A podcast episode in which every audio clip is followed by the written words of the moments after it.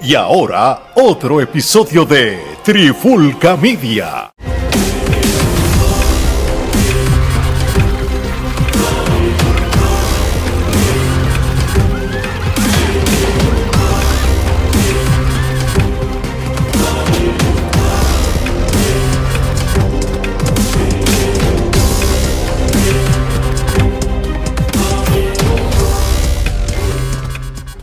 Saludos y bienvenidos a otro episodio de Trifulca MMA. Mi nombre es Omar Vázquez, me acompaña Gerardo Rodríguez. Gerardo, ¿cómo estamos hoy? Todo bien, todo bien. Aquí vamos a discutir esta cartelera, que era una cartelera que en papel eh, prometía y no decepcionó. Una, oye, este, yéndonos para atrás, UFC lleva una racha de buenos eventos continuos últimamente. Este, desde que llegaron a los 290, a, a los 286, 287 para arriba, eh, no nos han defraudado. Cada evento ha sido constantemente mejor que el otro. Y este no fue la excepción, fue muy bueno, mano. No, oficial, este, este evento, desde que salió la cartelera, que inclusive eh, se terminó, eh, lamentablemente una de las peleas que estaba pautada, pues este, fue cancelada porque uno de los peleadores eh, no hizo el peso por tres libras. Este, pero con todo y la pelea que cancelaron, la cartelera fue muy buena. Eso es así, estamos hablando de USC 291. Poirier versus Ganje 2.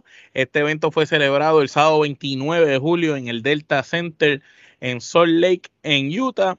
Eh, pero antes de, ¿verdad? de entrar de lleno en el recap o en la reseña, analizando pelea por pelea, como siempre los resultados de las preliminares, eh, Gerardo no los trae y pues ya ustedes saben, él los va a decir, no vamos a discutirlos y de ahí pasamos entonces a la cartelera como tal.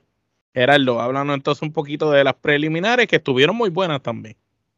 Definitivo, este, las preliminares, pues tenemos a Gabriel Bonfin enfrentándose a Trevin Giles y este, ganando vía sumisión eh, por Mata León o por Guillotina en el primer asalto. Tenemos a CJ Vergara derrotando a Vinicio Salvador eh, por eh, decisión unánime.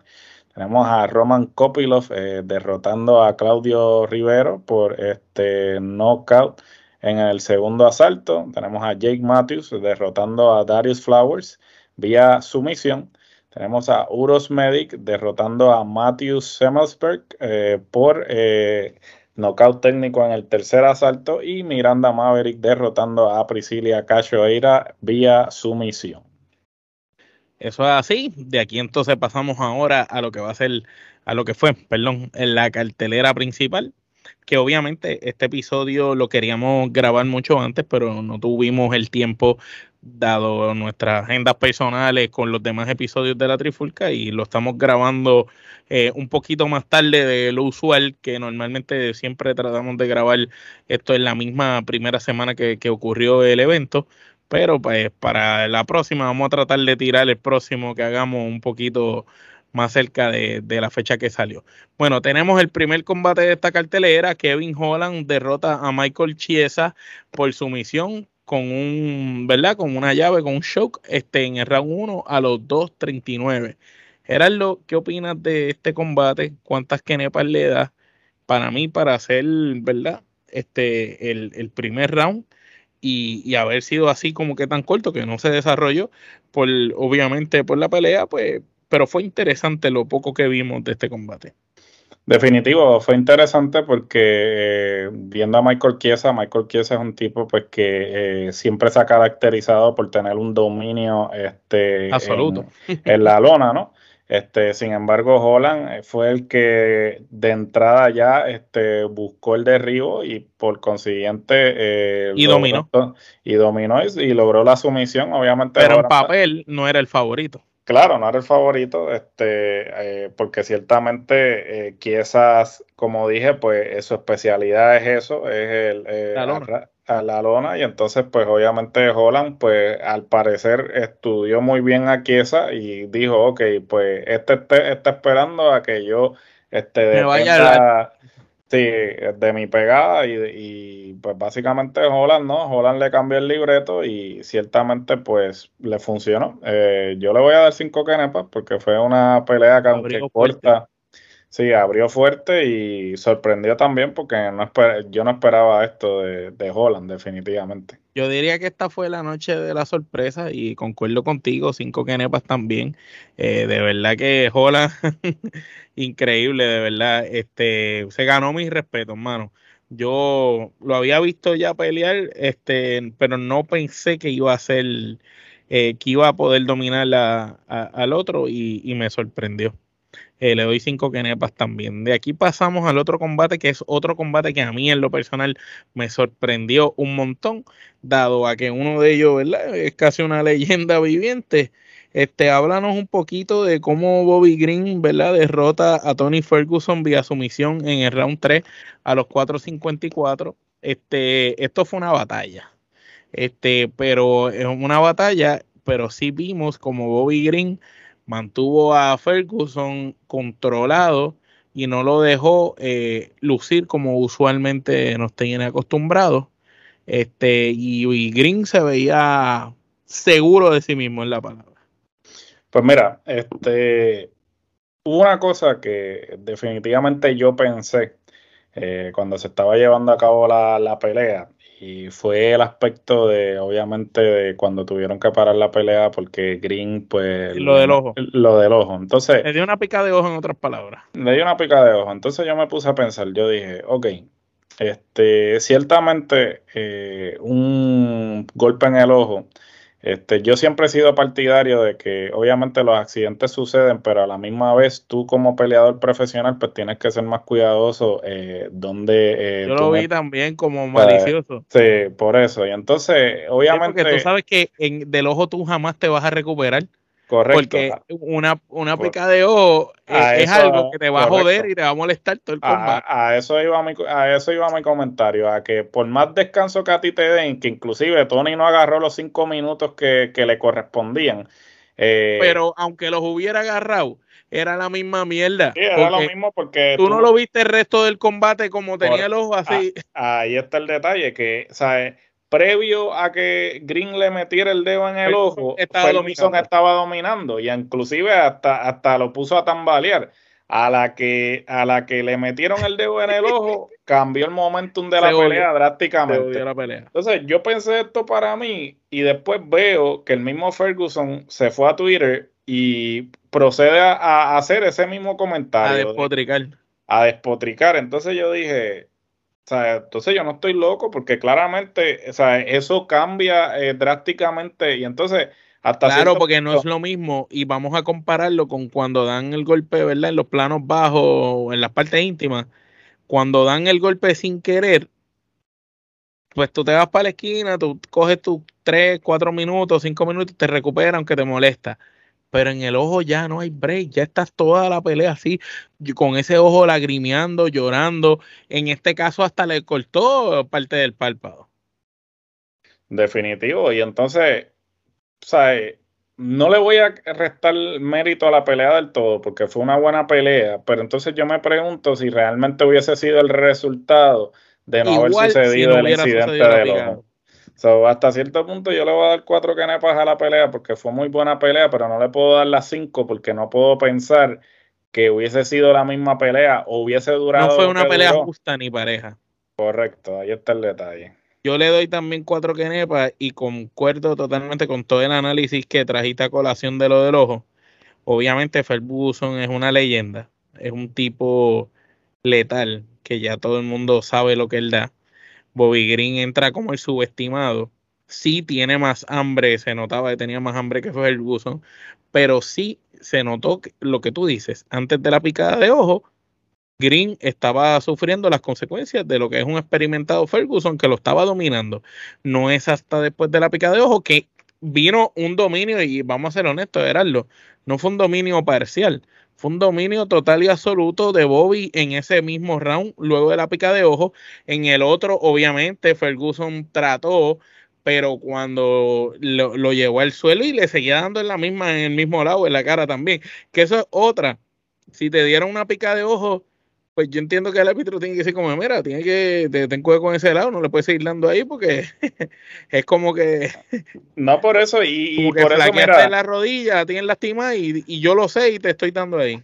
A mí siempre me ha llegado el hecho de que cuando tú das una pica de ojo, eh, simplemente el reglamento establece que te dan una advertencia y si sucede una vez, entonces te quitan el punto. Yo pienso que te deberían quitar el, punto de, primera intención. De, Porque aunque haya sido un error, pues mala tuya. Claro, mala tuya, pero a la misma vez ¿Sabe? Lo que, lo que sucede es que, por ejemplo, te doy una advertencia, y pero ya el otro sufrió las consecuencias de la picada de ojo. Entonces, hasta Que lo va a afectar el resto del combate. Por eso, que, que digamos que esta, esta, pelea se hubiese ido a decisión y si realmente lo hubiesen restado el punto, pues esto hubiese sido determinante. ¿sabes? No, Y que estuvo a punto de irse a decisión.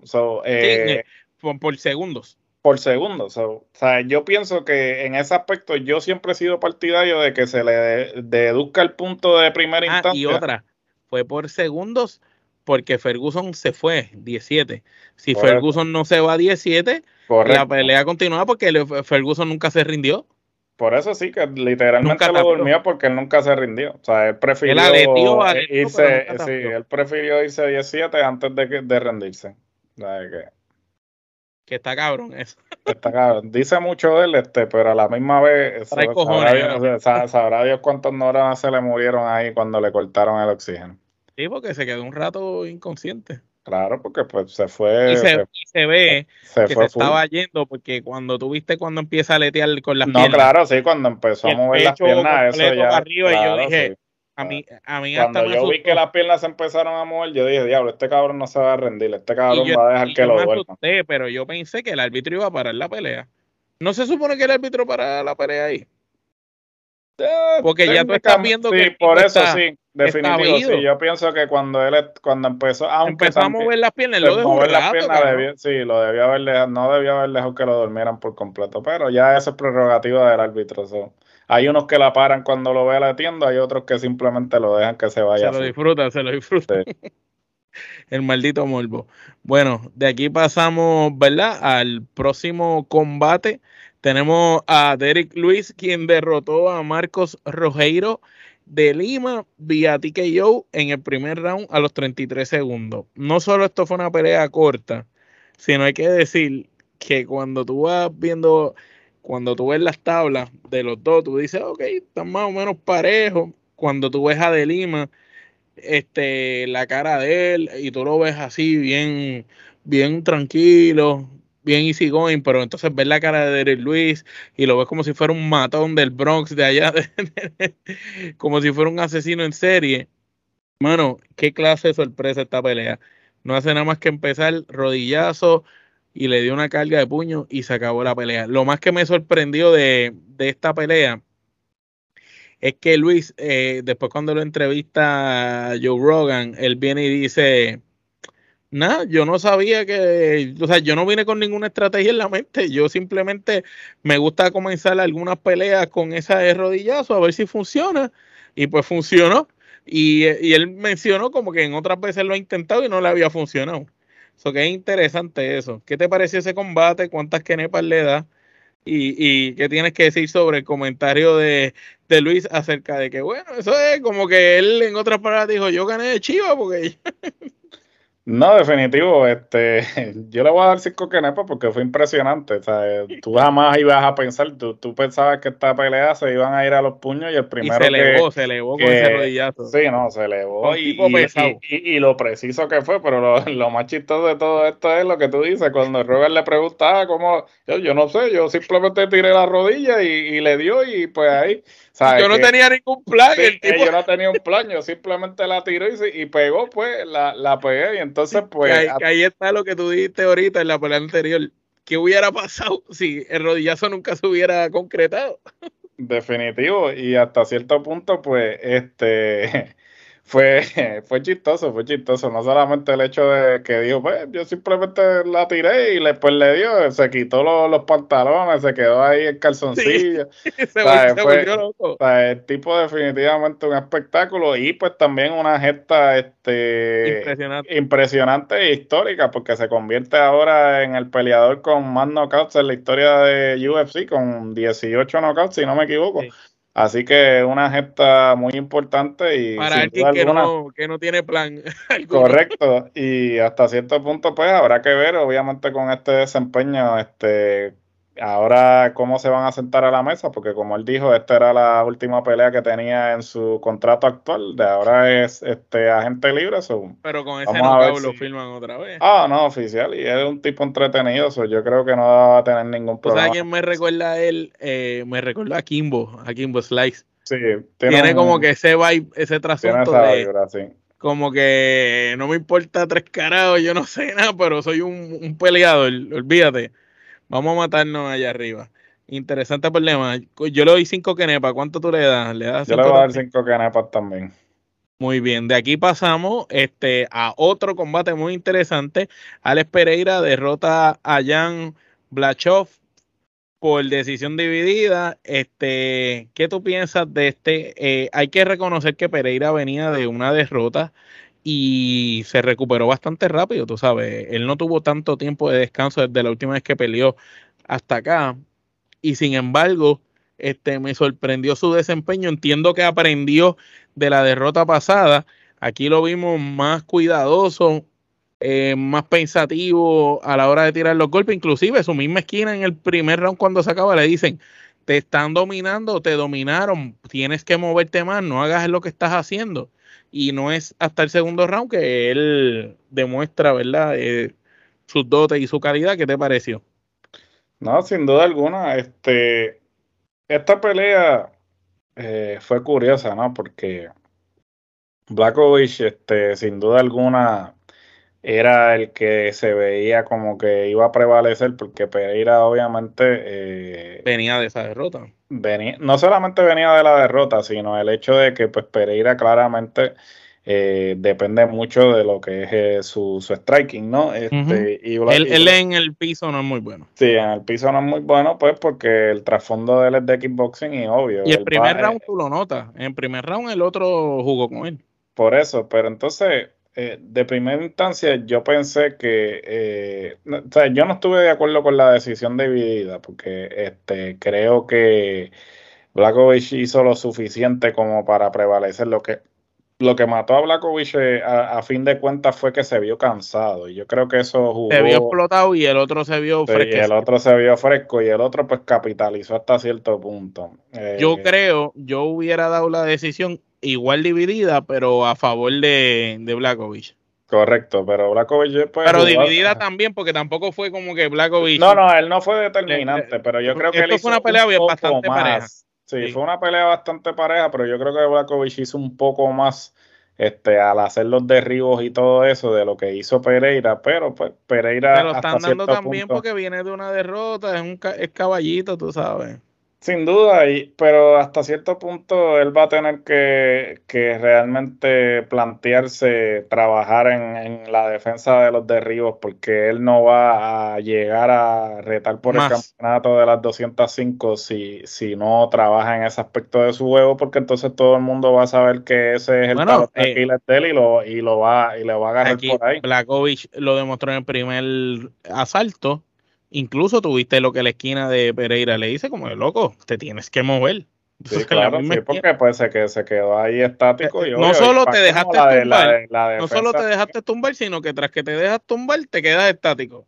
Sí, no, y, ciertamente, pues, él, eh, o sea, él, en lo que respecta al striking es excelente, pues, obvio, o sea, e, era, eh, viene del kickboxing, pero a la misma vez, es, bien largo también. tiene las extremidades este, largas, ¿sabes? tiene buen alcance, pero él tiene que, trabajar en ese aspecto y, y sin duda alguna, si él quiere llegar a, retar por el campeonato de, la, de las 205, tiene que trabajar en ese aspecto, si no, lo veo mal.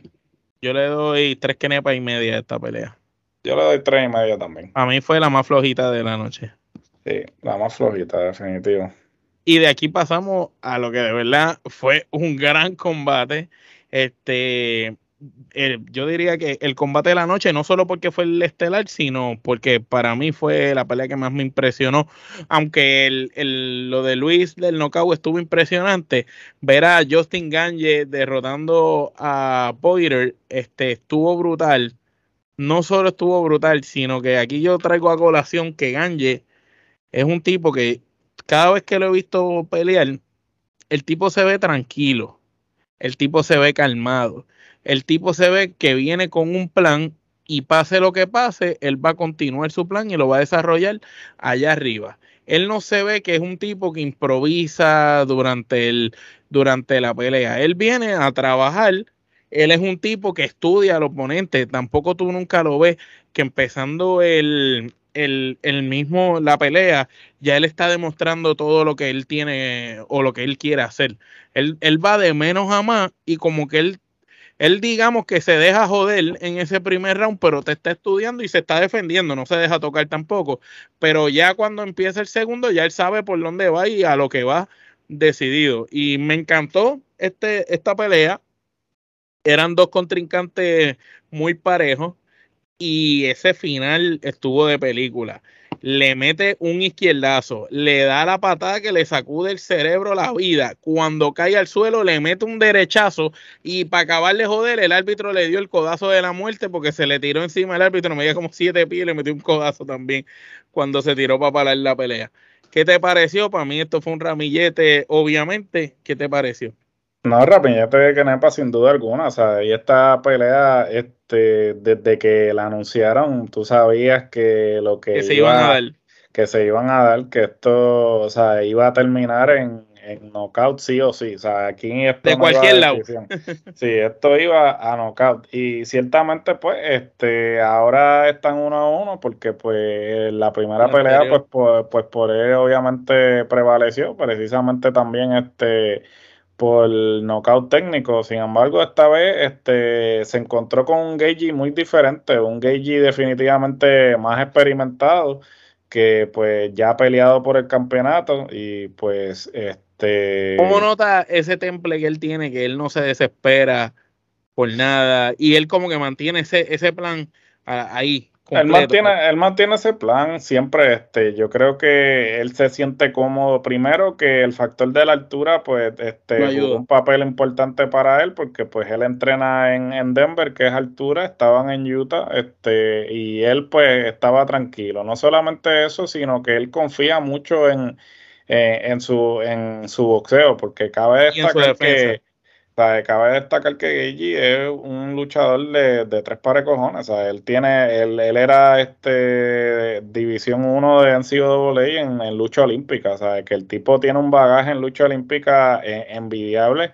y, ha logrado no solamente tener este dominar en ese aspecto, sino que incluyó el aspecto de, el striking. del striking a su juego y, ahora el tipo, excepto es un arma letal Sí, es un arma letal y excepto por obviamente eh, el traspiés que sufrió entre Charles Oliveira cuando obviamente iban a, a unificar ¿no? este, los títulos.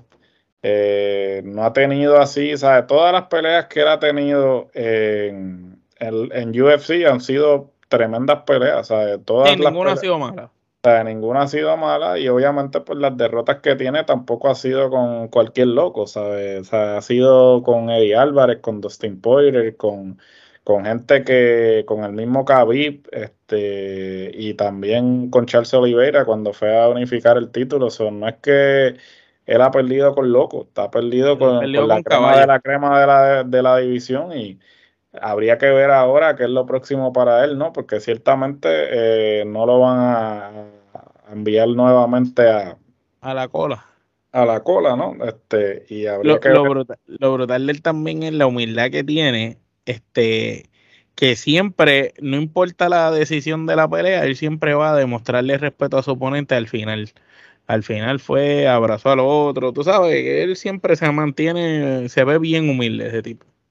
No, oficial, y, y, ciertamente, pues yo creo que el potencial que tiene, habría que ver si eventualmente es lo próximo, hace el salto a 170, a menos que pues quiera nuevamente eh, retar por el campeonato, que no está muy lejos, porque estamos hablando de que ya tiene dos victorias al hilo.